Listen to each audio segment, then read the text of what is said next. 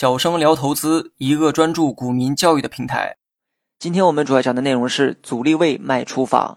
当股价在冲击重要阻力位的时候，此时便是短线卖点。对于股票市场上的大部分个股，我们都可以看到它在历史走势中形成的阶段性高点。这些高点最终都将成为股价上涨过程中需要突破的阻力位。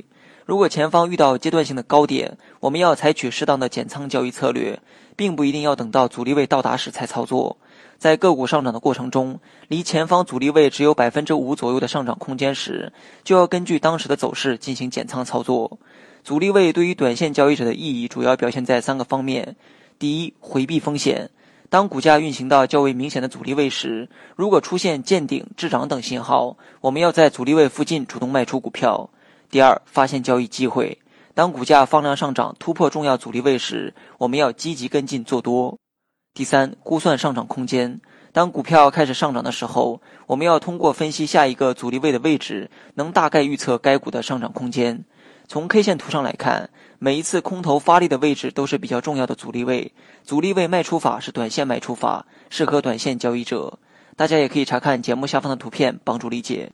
如图一所示，新赛股份的股价在上涨到前期高点时都没有能够有效的突破，在三个箭头处都是遇阻回落，这就说明前期高点有很大的阻力。作为短线交易者，应该先回避这个前期高点可能带来的下跌风险，可以先卖出手中的筹码进行减仓操作。寻找这种阻力位的方法，就是将以往走势中的阶段性高点先找出来，然后大致确定每个高点距离现在的空间，再将当前股票走势与阻力位通过比较，可以得出上升的空间大概还有多少。当然了，这只是粗浅的通过技术面预估的结果，现实中也并非都会涨到阻力位附近。对于阻力位，我们要辩证的去看待，在没有突破之前，其产生的是阻碍作用；而在突破之后，则会产生较好的交易机会。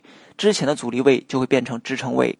好了，本期节目就到这里，详细内容你也可以在节目下方查看文字稿件。